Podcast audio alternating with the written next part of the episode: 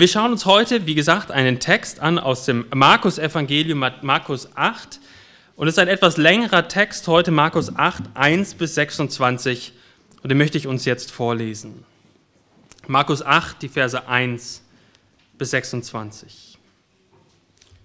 In jenen Tagen, als eine sehr große Volksmenge zugegen war und sie nichts zu essen hatten, rief Jesus seine Jünger zu sich und sprach zu ihnen. Ich bin voll Mitleid mit der Menge, denn sie verharren schon drei Tage bei mir und haben nichts zu essen.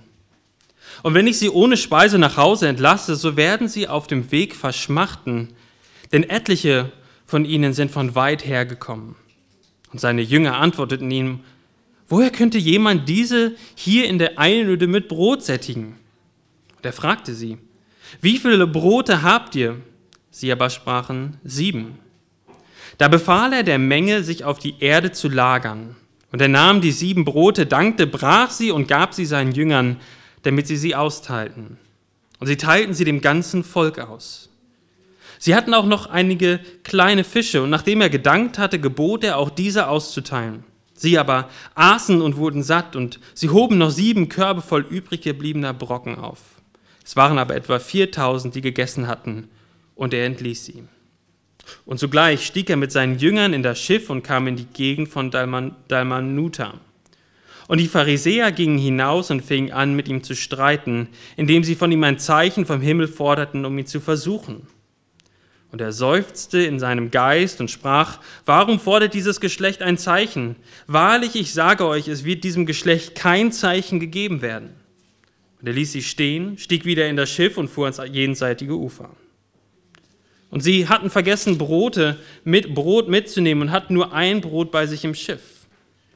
Da gebot er, also Jesus gebot den Jüngern, gebot er ihnen und sprach, seht euch vor, hütet euch vor dem Sauerteig der Pharisäer und vor dem Sauerteig des Herodes.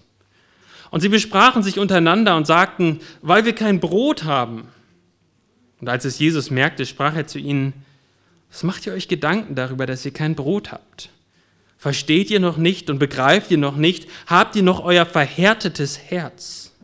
Habt Augen und seht nicht, Ohren und hört nicht und denkt ihr nicht daran, als ich die fünf Brote brach für die fünftausend, wie viele Körbe voll Brocken ihr aufgehoben habt?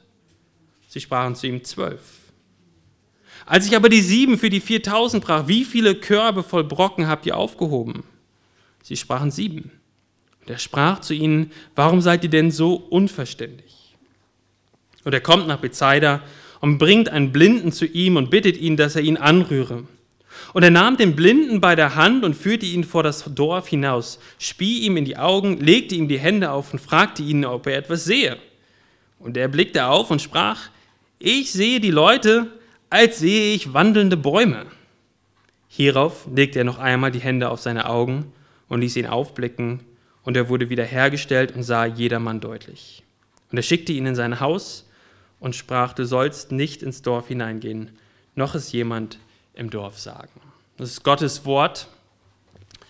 Und ihr fragt euch jetzt vielleicht, naja, wie passt das jetzt alles zusammen? Das sind doch irgendwie alles lose Geschichten. Wie passt das jetzt alles zusammen? Aber wenn, wenn ihr euch daran zurückerinnert, an die letzte Predigt von letzter Woche, da haben wir im letzten, in den letzten Versen von Kapitel 7 über die Heilung eines Taubstummen gelesen, wie, wie Jesus ihn wieder hat hören und sprechen lassen.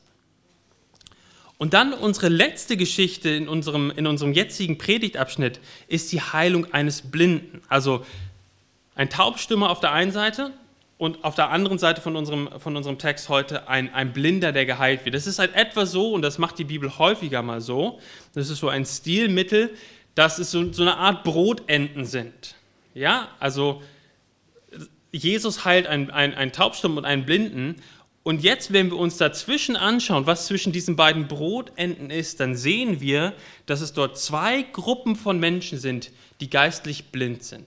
Zwei Gruppen, die innerhalb von diesen Klammern von Kapitel 7 ähm, Wer eine Bibel vor sich hat, kann sich das auch nochmal angucken. Kapitel 7, 31 bis 37 und dann eben am Ende Kapitel 8, 22 bis 26.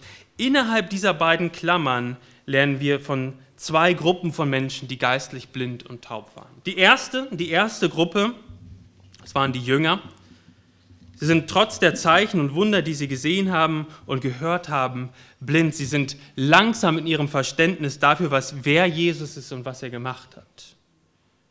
Und die zweite Gruppe, die wir, denen wir begegnen, sind die Pharisäer. Aber ihre Ablehnung, die Ablehnung und Blindheit der Pharisäer ging noch weiter. Sie haben Jesus nicht nur missverstanden, sondern sie sind in ihrer Blindheit aggressiv gegen Jesus vorgegangen und haben ihn versucht.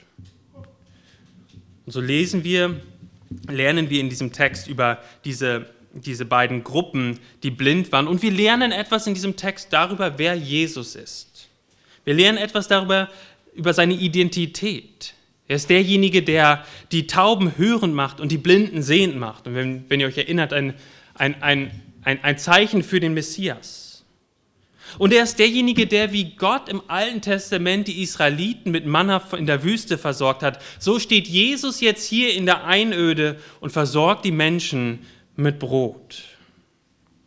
So möchte ich uns und auch mich herausfordern, Jesus in dieser Predigt besser kennenzulernen, wer er ist und gleichzeitig auch anzufangen, über unser eigenes Herz nachzudenken und ob wir vielleicht irgendwo auch blind und taub sind und auch Heilung bedürfen. Also das Erste, was wir hier sehen, das Erste, was wir hier sehen, ist die Identität Jesus und das ist unser erster Punkt, erster Punkt, Identität Jesus der Brotvermehrer in der Einöde. Das sind die ersten neun Verse in Kapitel 8. Das ist ganz ähnlich zu der Speisung der 5000, über die wir schon gesprochen haben. Es ist eine große Volksmenge, die zusammenkommt. Ähm, es war wahrscheinlich keine Wüste, es war wieder dort am See, von Genez, ähm, am ähm, See Genezareth. Aber es war auch, so beschreibt uns das der Text, eine Einöde. Also der Supermarkt war nicht gerade um die Ecke. Ja? Und wir lesen auch in Vers 2, Kapitel 8, Vers 2, dass diese Menschenmenge drei Tage lang bei Jesus waren. Sie waren sogar von weit her angereist, lesen wir in Vers 3. Jesus war wie so ein Magnet, als er gepredigt hat. Menschen sind zu ihm hingeströmt aus allen Teilen des Landes. Und wahrscheinlich hatten die Leute für ein paar Tage Essen eingepackt, vielleicht für ein oder zwei Tage Essen eingepackt. Aber nach drei Tagen war die Nahrung aufgebraucht. Wir lesen da so drüber hinweg, aber die Situation war für manche wirklich bedrohlich, in die sie sich dort begeben haben. Ich weiß nicht, wie es euch geht, euch jüngeren Leuten, wenn ihr in den, im Wetterbericht lest, es gibt eine Hitzewarnung.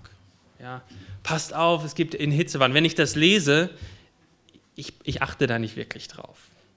Also ich kann immer noch, in, auch wenn es richtig heiß ist, ich, und wenn, wenn, ich ein bisschen was trinke, dann kann ich auch in der größten Hitze ein, zwei Kilometer von meinem Haus weggehen, einfach in ein Feld und ich komme wieder zurück. Wenn ich 90 bin, dann werde ich wahrscheinlich nicht mehr so fit sein wie jetzt. Und ich höre davon, dass es eine Hitzewarnung gibt. Dann werde ich das ganz anders wahrnehmen dann, dann, dann gehe ich nicht einfach raus und spaziere zwei Kilometer in die, ins Feld hinein. Und ich glaube, genauso ist das hier auch. Die jungen Leute, die hätten vielleicht die lange Reise durchgehalten mit wenig Nahrung oder kaum Nahrung. Aber was war mit den Älteren oder auch den Kindern, die vielleicht unter diesen 4000 Leuten in der Einöde waren? Und, und Jesus macht das sogar deutlich. In der deutschen Übersetzung, in der Schlacht, da kommt das nicht ganz so gut raus. Im, im, in, in Vers 3 lesen wir, dass er Angst hat, dass sie verschmachten. Ja, eine, eine andere deutsche Übersetzung, die ist besser, sie sagt, sie brechen unterwegs vor Erschöpfung zusammen. Es war eine brenzliche Situation, in, diese, in der sie sich hier befanden. In der Einöde, drei Tage lang da, kein Supermarkt um die Ecke. Was machen sie jetzt? Und so ruft Jesus seine Jünger zu sich und sagt, ich habe Mitleid mit der Menge. Ich habe Mitleid mit der Menge und wenn ich sie jetzt nach Hause schicke, dann werden einige vor Erschöpfung zusammenbrechen. Und, die Jünger hören es und sie sagen, woher könnte jemand diese hier in der Wüste, in der Einöde oder in der Einöde mit Brot sättigen? Und wir, wir denken uns vielleicht, liebe Jünger, erinnert ihr euch nicht an die 5000 die in der Einöde Essen bekommen haben? Erinnert ihr euch da nicht dran? Vertraut doch einfach Jesus und er wird dafür sorgen. Geht zu ihm hin. Und deswegen Haben übrigens einige Ausleger gesagt, dass diese, dieser Text wahrscheinlich nicht echt ist, weil sie nicht verstehen können, dass die Jünger nicht einfach sagen, Jesus, hilf uns doch bitte. Aber wenn wir mal so in die Bibel schauen und auch in unser eigenes Leben, dann vergessen wir doch viel zu oft, was Jesus in der Vergangenheit getan hat. Gucken wir zum Beispiel mal so einen, einen Mann wie Elia an im Alten Testament. Ich weiß nicht, wer von euch die Geschichte von Elia gut kennt. Da kommen die Baals-Propheten zusammen und Elia schafft es, all diese Baals-Propheten zu, zu töten und in die Flucht zu schlagen. Und dann hört er von der Königin ein Wort. Und was macht er? Er wird depressiv und geht weg und sagt, ich will sterben. Gerade hat er noch ein Riesenwunder erlebt mit Gott. Und im nächsten Moment verliert er das Vertrauen in Gottes Allmacht. Und, und, und so ist doch unser Leben auch oft. Wir vergessen immer und immer wieder, dass Gott treu ist. Wie oft vergessen wir in, in einer schwierigen Situation, wie Gott auch in der Vergangenheit mit uns war. Jede neue schwierige Situation, in die wir hineinkommen, stellt uns immer und immer wieder vor die Herausforderung, Jesus zu vertrauen. Manchmal, manchmal erinnern wir uns einfach nicht daran, was er in der Vergangenheit getan ist. Aber, aber manchmal erinnern wir uns auch daran, aber der Zweifel bleibt. Wird Jesus auch in dieser Situation wieder eingreifen? Ist Jesus jetzt auch in dieser neuen Situation mächtig und fähig, mir zu helfen? Ist er treu und wird er sich als mächtig erweisen? Oder wird er mich jetzt in dieser neuen, schwierigen Situation fallen lassen? so möchte ich dich ermutigen, zurückzuschauen in dein Leben, wie Jesus dich durchgetragen hat. Und dich ermutigen, auch immer und immer wieder neu auf Jesus zu vertrauen, dass er alles unter Kontrolle hat. Er verlässt dich nicht und geht mit dir durch die schwierigen Zeiten. Ihm entgleitet auch nichts. Und selbst dann, wenn uns Dinge passieren, die schlecht sind, so wissen wir, dass selbst das alles zu unserem Besten dient, auch wenn wir es manchmal nicht verstehen können. So fordert uns jede neue Situation heraus, wieder auf Jesus zu vertrauen. Das ist angsteinflößend manchmal. Ich weiß nicht, wie, ich, wie es euch geht. Diese Frage, ob Jesus jetzt wieder halten wird. Aber je mehr wir Jesus verstehen, je mehr wir uns auch Jesus in seinem Wort anschauen, je mehr wir ihn auch erleben in unserem Leben, desto weniger angsteinflößend werden die neuen Situationen werden. Als Jugendliche haben wir das oft gemacht. Ähm, Im Englischen, ich weiß gar nicht, wie das genau in Deutsch heißt, aber ein Trust Fall. Ja, also so, so Bildungs, ähm, wenn man so auf, ähm, mit, mit Schulklassen unterwegs war, hat man das gemacht. Da stellt man sich so hin und lässt sich einfach hinten rüberfallen und man vertraut darauf, dass die dahinter stehen, einen auffangen. Ja, und beim ersten Mal macht man meistens das hier, ja, weil, man, weil man sich nicht traut, wirklich komplett hinten rüber zu fallen. Aber wenn dort wirklich eine Person steht, der du vertrauen kannst, die die Fähigkeit hat, dich zu fangen und die, die, die auch willens ist, dich zu fangen, dann wirst du lernen oder dann wirst du auch diese, dieses, dieses vertrauensvolle Rückfallen, das wird dir immer leichter fallen, weil du merkst, wie er dich auffängt oder sie dich auffängt. Und genauso ist das auch bei Jesus. Mitten in den schwierigen Situationen darfst du ganz tiefe Ruhe haben und Frieden haben, dass Jesus auch da ist und dich nicht alleine lässt. Und wieder, so lesen wir das weiter in unserer Geschichte, vermehrt Jesus das Brot und die Fische. Und wir kommen nicht drum herum, hier zu sagen, das war ein Wunder. Jesus vermehrt Brot und Fisch, stillt 4000 Münder. Ich weiß nicht, ich möchte ganz konkret auch zu euch sprechen, ihr Kinder und Jugendlichen, die ihr vielleicht im Rallye-Unterricht Dinge hört. Ich erinnere mich, es war so in der sechsten Klasse bei mir. Äh, da haben wir genau über dieses Thema gesprochen, über die Brotvermehrung. Und meine Lehrerin sagte, na ja, wir haben einfach alles geteilt. Ja, die haben einfach alles zusammengetragen und dann haben sie das, was sie zusammengetragen hat, das haben sie alles geteilt und deswegen hat das funktioniert. Das hat nur so ausgesehen wie ein Wunder. Aber ich möchte euch als euch Kinder und Jugendliche auch heraus, herausfordern, alles zu prüfen, was ihr hört, auch in der Schule. Alles zu prüfen. Und die, der Bericht, den wir hier haben, den können wir nicht anders lesen, als dass wir ihn so lesen, dass Jesus hier ein Wunder getan hat.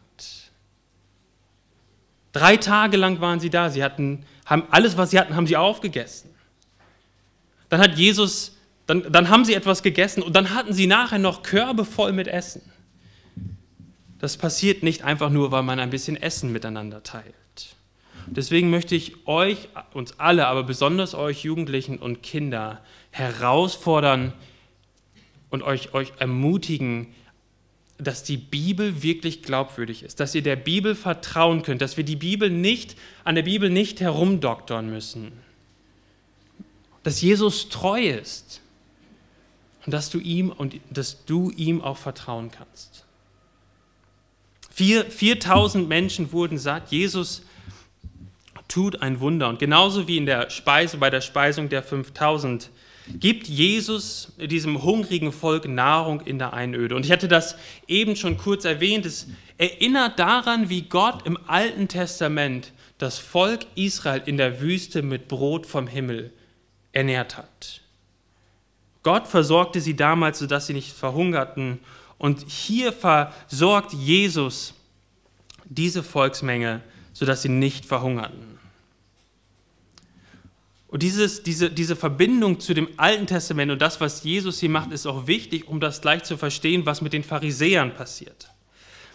Also wenn wir nochmal zurückgucken ins Alte Testament, dort gibt Gott den Israeliten Manna, das Brot vom Himmel. Gott versorgt sie und was machen die Israeliten?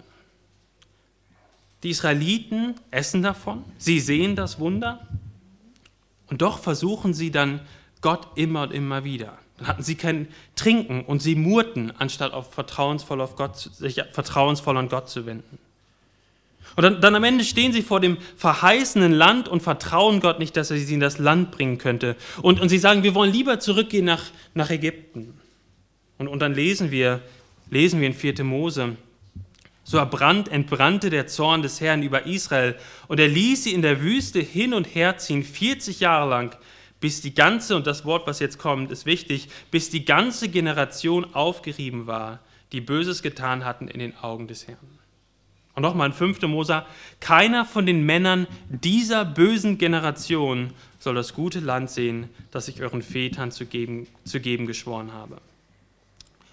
Also sie haben es gesehen, sie haben gesehen, wie Gott versorgt und sie haben sich aber gegen Gott aufgelehnt und haben ihn weggeschoben, gesagt, wir wollen mit dir, mit, wir vertrauen dir nicht, wir wollen wieder zurück nach Ägypten, wir wollen das, wo du uns hinführen willst, das wollen wir nicht. Und dann lesen wir jetzt die nächsten Verse. Mit diesem Hintergrund lesen wir die Verse 10 bis 13, wo wir einer Gruppe von Pharisäern begegnen. Und das ist ja unsere erste blinde Gruppe, die wir uns angucken wollen.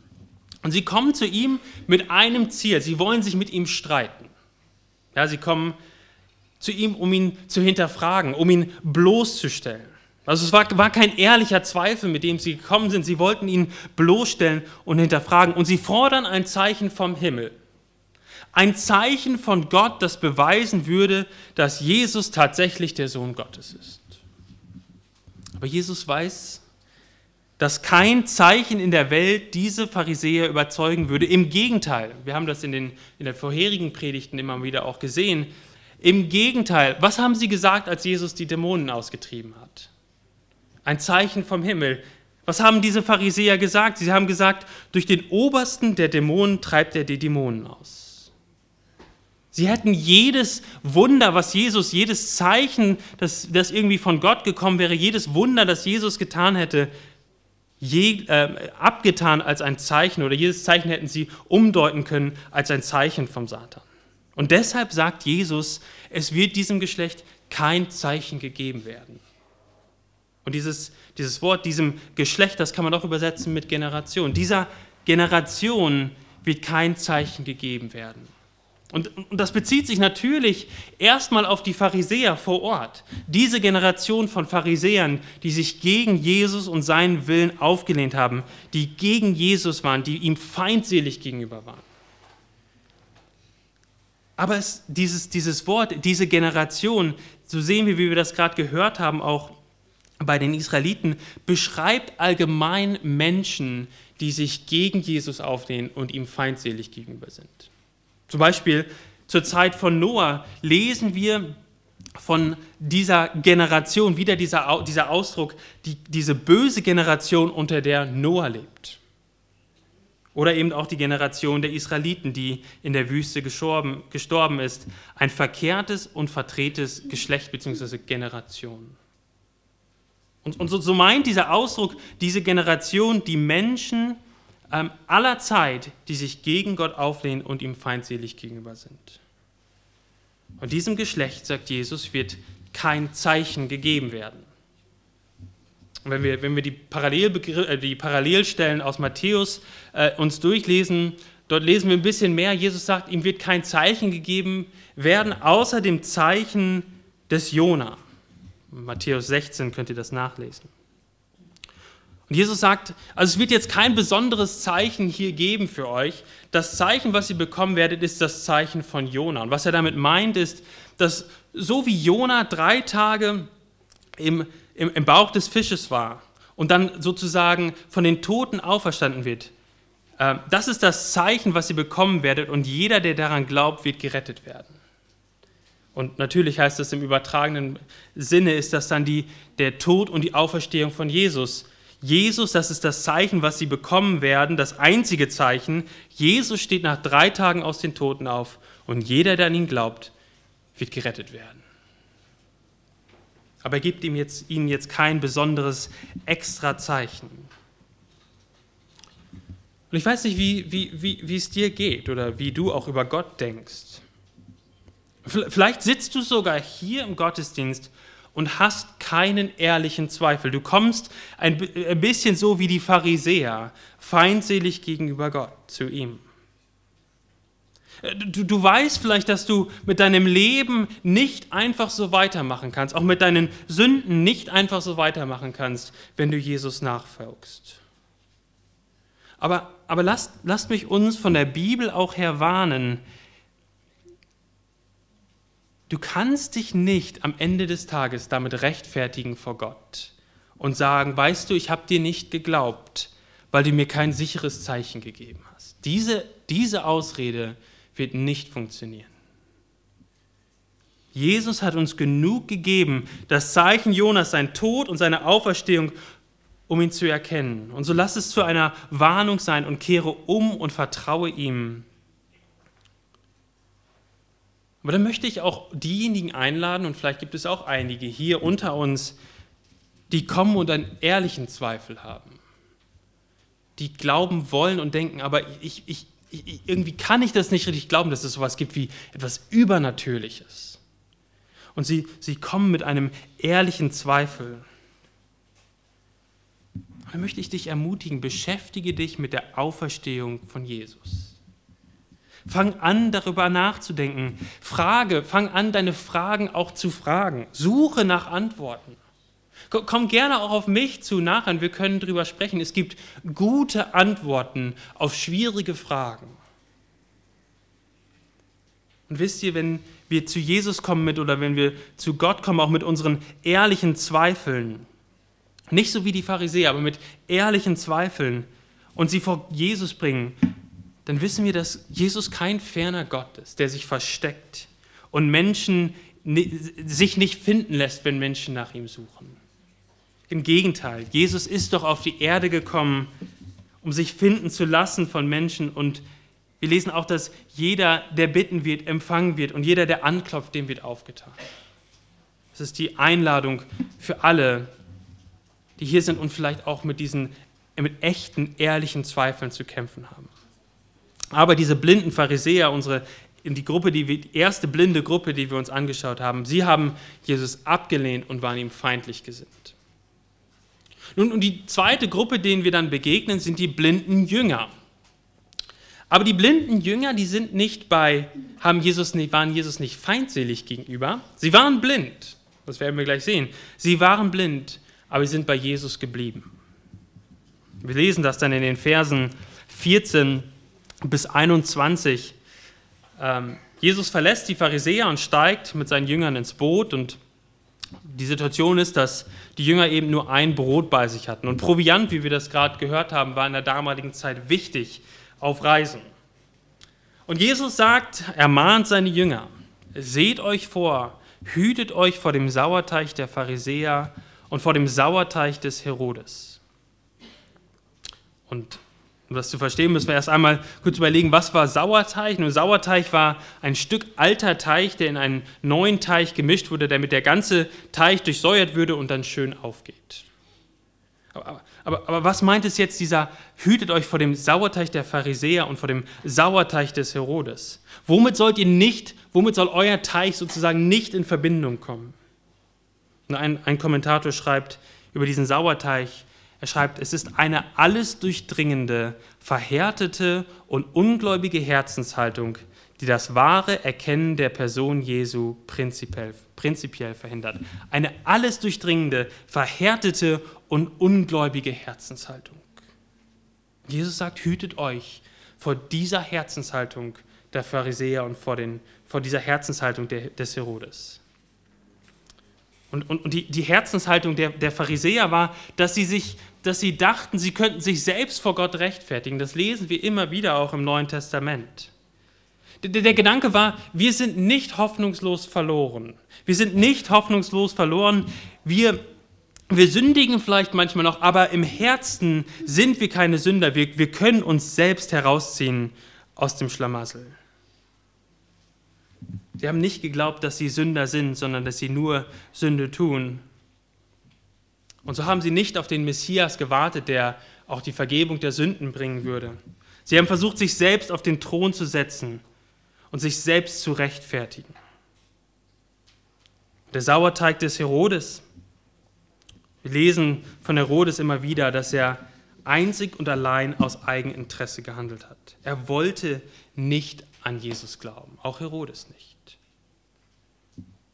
Und, und, und interessant ist auch, dass wir im Lukas dann über Herodes lesen, dass er auch ein Zeichen von Jesus fordert. Er freut sich dann dort, dass er endlich Jesus kennenlernt, weil er hoffte zu sehen, wie ein Zeichen von ihm vollbracht wurde. Beide, die Pharisäer und Herodes, sie wollten irgendwie, sie, sie waren gegen Jesus, feindselig gegen ihn. Sie wollten zwar irgendwie ein Zeichen von ihm haben, aber ihnen wurde kein, beiden wurde kein Zeichen gegeben. Und so ist die Warnung, für die, die Jesus hier ausspricht an die, an die Jünger, hütet euch davor, vor dieser Herzenseinstellung, mich als den Messias abzulehnen und mir feindselig gegenüber zu sein. Jesus warnt sie also und dann lesen wir aber, dass die Jünger sie komplett falsch verstehen. Ihre Gedanken stecken noch voll drin, wie, wie sie doch nicht genug Proviant mitgenommen haben und sie hören nur das Wort Sauerteig ja, und dann fangen sie direkt an, wahrscheinlich hat Jesus das jetzt gesagt, weil, weil wir Brot vergessen haben. Und wir sehen, dass die Antwort der Jünger etwas auch über ihre eigenen Herzen offenbart. Sie standen auch in der Gefahr, Jesus nur oberflächlich zu verstehen. Ja, als Rabbi und guten Lehrer, ja, vielleicht auch als Messias, aber nicht in der Tiefe dessen, wer Jesus wirklich ist. Und dann sagt Jesus richtig harte Worte. Ist euch das aufgefallen? In 17 und 18. Versteht ihr noch nicht? Und begreift ihr noch nicht? Habt ihr noch euer verhärtetes Herz? Habt Augen und seht nicht, Ohren und hört nicht. Und das ist ein Zitat aus dem Alten Testament. Und es wird im Alten Testament für Menschen gebraucht, die nicht zum Volk Gottes gehören. Es sind richtig harte Worte, die Jesus hier sagt. Und was, was, er, was er letztendlich meint damit und wovor er sie eindringlich warnt, ist, er warnt sie damit, ihre eigene Hartherzigkeit neben der der Pharisäer und Herodianer nicht zu unterschätzen. Er sagt, unterschätzt das nicht, eure Hartherzigkeit. Eine Warnung, und das ist die Warnung an uns alle, für diese Jünger auch bei Jesus zu bleiben. Und das ist der große Unterschied auch zwischen den beiden Gruppen, zwischen diesen beiden blinden Gruppen, denen wir hier begegnen. Die Jünger sind bei Jesus geblieben. Sie waren bei Jesus und sind bei ihm geblieben. Sie waren bereit, von Jesus zu lernen und sie sind ihm nicht feindselig gegenübergetreten. Die einzige Hoffnung, schreibt jemand, die die Jünger letztendlich im Gegensatz zu den Gegnern von Jesus haben, die einzige Hoffnung, die die Jünger im Gegensatz zu den Pharisäern, zu den Gegnern haben, ist, dass sie bei Jesus bleiben und unter seinem Einfluss von Hartherzigkeit befreit wird. Das ist die einzige Hoffnung. Sie konnten, die Jünger konnten sich nicht selbst die Augen öffnen. Jesus musste es machen. Und genau das veranschaulicht dann ja auch diese, diese beiden Brotenden veranschaulichen das ja dann auch mit der Heilung des Taubstummen und der Heilung des Blinden. Dass diejenigen, die zu Jesus kommen, auch von ihrer Blindheit befreit werden, von ihrer Taubheit befreit werden. Das ist ein bisschen so wie bei, der, bei den Gleichnisreden, das wir uns vor ein paar Monaten angeschaut haben aus Kapitel 4. Jesus erzählt ein Gleichnis und die Jünger verstehen das Gleichnis nicht. Sie sind wie, wie alle anderen Menschen auch, die das Gleichnis nicht verstehen, mit einem Unterschied. Der Unterschied ist, dass sie bei Jesus sind und Jesus es ihnen erklärt. Die Jünger auch damals, und das es auch heute war, sind nicht besser als andere Sie sind nicht mit geistlich gesunden Augen geboren. Niemand wird mit geistlich gesunden Augen geboren. Der einzige Unterschied war, dass sie bei Jesus waren und er ihnen ihre Augen aufgeschlossen hat. Und das bringt uns jetzt zu dem letzten Punkt, die Identität wieder über Jesus, der Augenöffner der Blinden. Wir lesen dann von dieser Geschichte von der Heilung des Blinden und auch das ist eine klassische Heilungsgeschichte, wie wir sie jetzt schon häufiger gesehen haben. Leute bringen einen Blinden zu ihm, bitten Jesus, dass er ihn heile. Jesus führt ihn hinaus aus, der, aus dem Dorf, raus aus dem Trubel, wahrscheinlich wieder, um sich herzlich mit dieser Person, herzlich mit dieser Person auseinanderzusetzen. Dann benutzt er wieder Speichel und berührt die Augen. Das war auch damals nichts Ungewöhnliches, als er das gemacht hat. Das klingt erstmal ein bisschen komisch für uns. Das war, war in dem Sinne nichts Ungewöhnliches für damals. Und Jesus fragt ihn, ob er jetzt etwas sieht. Was sagt denn dieser Mann? Ich weiß nicht, ob ihr diese Stelle schon jemals in der Bibel gelesen habt oder vielleicht habt ihr sie gelesen und gefragt, hä? Was soll das denn jetzt? Was sagt der Mann? Ich sehe die Leute, als sehe ich wandelnde Bäume. Wahrscheinlich konnte dieser Mann früher mal sehen, also er wusste irgendwie, wie Bäume aussahen oder er kannte das vielleicht aus, aus Beschreibungen. Wir wissen das nicht ganz genau. Aber die Frage, die sich uns ja stellt, ist, ist Jesus nicht fähig, im ersten Anlauf ganz zu heilen? Hat Jesus sein Bestes gegeben und es hat halt nicht ganz gereicht. Es hat nur, hat nur so ein bisschen gereicht und dann muss er nochmal einem zweiten Schritt ein bisschen nachlegen, um ihn ganz zu heilen. Ich, ich glaube nicht, dass das, dass das die richtige Erklärung ist hier. Wir wissen, dass Jesus durchaus in der Lage ist, Leuten, wir lesen das in Markus 10 dann bei dem, bei dem Bartimäus, dass er in der Lage ist, auch beim ersten Mal Blindheit zu heilen. Aber ich glaube, er macht das hier ganz bewusst. Also erst sieht dieser Blinde ein bisschen und dann legt Jesus ihm nochmal die Hände auf und dann sieht er klar und deutlich. Und die Jünger damals, ich glaube, das ist ein Bild für die Jünger damals. Die Jünger damals hatten geistliche Augen wie dieser Blinde nach der ersten Heilung. Sie, sie wussten, wer Jesus ist. Ja, Jesus hatte ihnen schon die Augen aufgetan. Und wir, wir sehen das dann auch nächste Woche, wie, wie Petrus bekennt, du bist der Christus.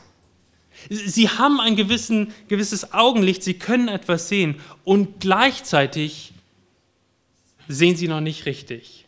Wir sehen das dann bei Petrus auch, wie er sagt, ja, Jesus, du, du kannst doch nicht leiden jetzt.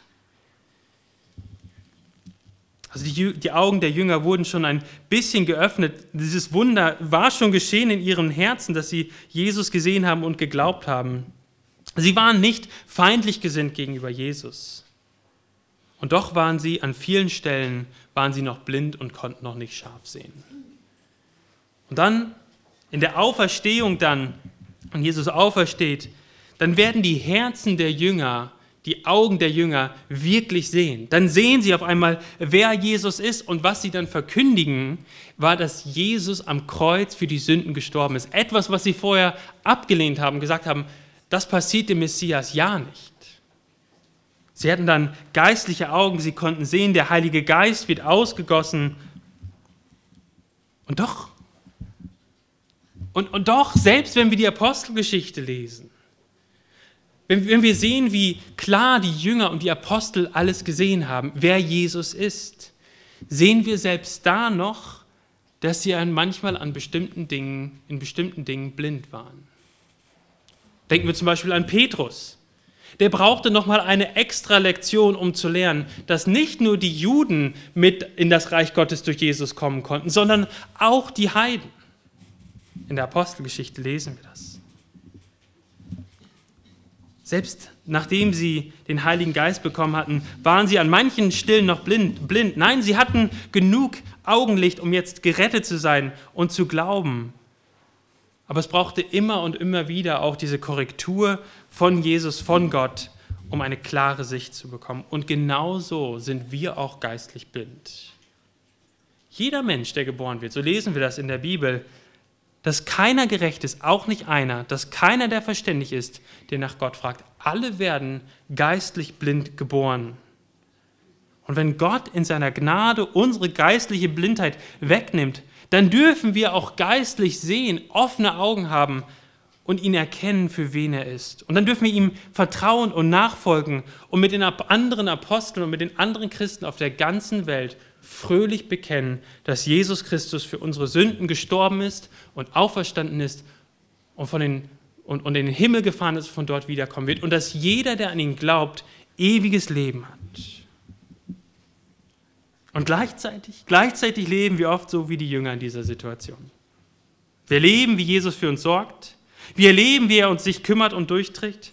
Und wir, wir stehen in der Gefahr zu vergessen, was er getan hat. Wir fangen an und verlassen uns wieder auf unsere eigenen Werke. Und so stehen wir auch heute, jeder von uns, solange wir, bei, wir noch hier auf der Erde sind, immer in der Gefahr, geistlich blind zu sein. Und die Warnung, die Jesus an die Jünger ausspricht, sich zu hüten vor, diesem, vor dieser Herzenshaltung, sich vor Gott zu verschließen, ist auch eine Warnung für uns heute. Dass wir, dass wir nicht sagen, ich gehe meinen eigenen Weg. Wir brauchen diese Warnung auch heute Morgen. Hütet euch vor dem Sauerteig der Pharisäer. Aber wisst ihr, wir haben diese große Verheißung, dass Jesus derjenige ist, der Blinden Licht, Augenlicht gibt. Und so möchte ich jeden von uns, ob du jetzt schon an Jesus glaubst oder nicht, dann möchte ich dich herausfordern und aufrufen, flieh zu Jesus. Bekenn deine Sünden, vertraue ihm. Vielleicht ist es heute zum ersten Mal, dass du das machst, dass du, dass du das erkennst, dass du ein Sünder bist, dass du ihm vertraust. Und wenn, wenn, wenn das das ist, was passiert ist, auch heute Morgen, wenn du das siehst in deinem Herzen, dann, dann behalte es nicht für dich. Komm und sprich, sprich mit jemandem, mit mir gerne oder mit jemand anderen, den du hier vorne gesehen hast. Und für uns, die wir Jesus schon nachfolgen, wir müssen auch anerkennen, dass wir immer und immer wieder geistlich schärfer sehen müssen. Und wie, wie sehen wir, wie kriegen wir diese geistlich schärfere Sicht? Wir kriegen sie von Jesus und nur von ihm allein. Und deswegen wollen wir damit enden, dass Jesus, dass wir zu Jesus fliehen und ihm vertrauen.